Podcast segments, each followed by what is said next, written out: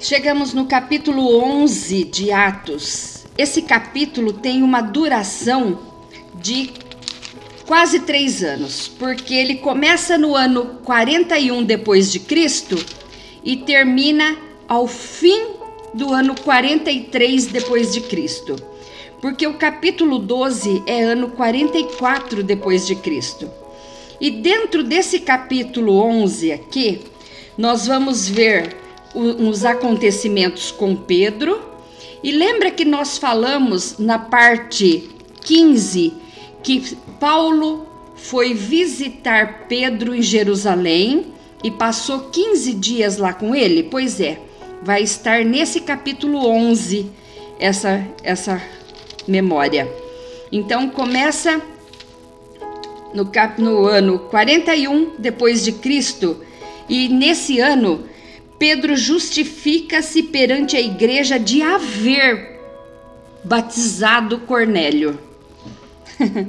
Pedro tinha uma resistência muito forte para pregar para os gentios. Então, ai de nós se fôssemos depender de Pedro. Por sorte, a graça de Deus eh, induziu Pedro a alcançar também os gentios. Capítulo 11: E ouviram os apóstolos e irmãos que estavam na Judéia que também os gentios tinham recebido a palavra de Deus. E subindo Pedro a Jerusalém, disputavam com ele os que eram da circuncisão, dizendo: Entraste em casa de varões incircuncisos e comeste com eles.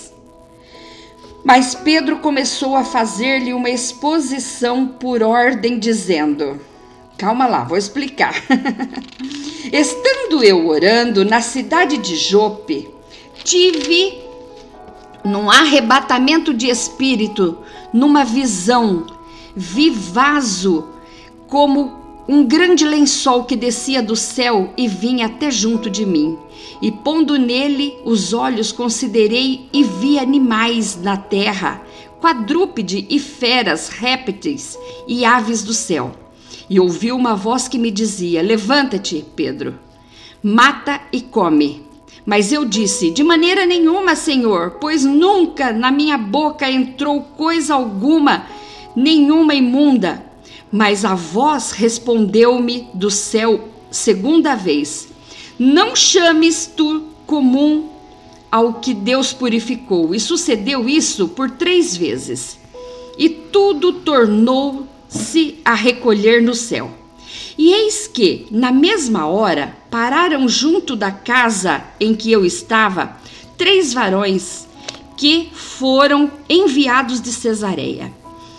E disse-me o Espírito que fosse com eles, nada duvidando, e também estes seis irmãos foram comigo e entramos em casa daquele varão.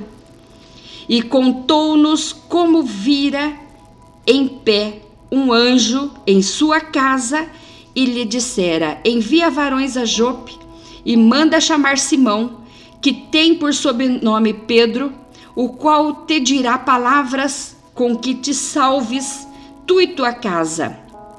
E quando comecei a falar, caiu sobre eles o Espírito Santo, como também sobre nós ao princípio. E lembrei-me do dito do Senhor quando disse: João certamente batizou com água, mas vós sereis batizado com o Espírito Santo. Portanto, se Deus lhes deu o mesmo dom que a nós, quando cremos no Senhor Jesus Cristo, quem era então eu para que pudesse resistir a Deus? E ouvindo estas coisas, apaziguaram-se e glorificaram a Deus, dizendo: É, na verdade, até os gentios deu Deus o arrependimento para a vida. Então, nós já descobrimos que aquele lençol de animais não era para comer qualquer animal, não. Estava se tratando de gente impura, que eles consideravam impura. Verso 19, então. E os que foram dispersos pela perseguição que sucedeu por causa de Estevão, caminharam até Fenícia, Chipre e Antioquia, não anunciando a ninguém a palavra senão somente aos judeus. E havia entre eles alguns varões de Chipre e de Cirene, os quais, entrando em Antioquia, falaram aos gregos anunciando o Senhor Jesus. E a mão do Senhor era com eles, e grande número creu e converteu-se ao Senhor. E chegou a fama destas coisas e ouvidos aos ouvidos da igreja que está em Jerusalém, e enviaram Barnabé até Antioquia, o qual, quando chegou e viu a graça de Deus, se alegrou e exortou a todos os que com firmeza de coração permanecessem no Senhor, porque era homem de bem e cheio do Espírito Santo e de fé, e muita gente se uniu ao Senhor. Pronto, dois anos se passaram. Agora já chegamos no ano 43 depois de Cristo. Agora Paulo vai se encontrar com Pedro. E partiu Barnabé de Tarso a buscar Saulo, e achando-o conduziu para Antioquia. E sucedeu que todo um ano se reuniram na, naquela igreja e ensinaram muita gente em Antioquia. Foram os discípulos pela primeira vez chamados cristãos.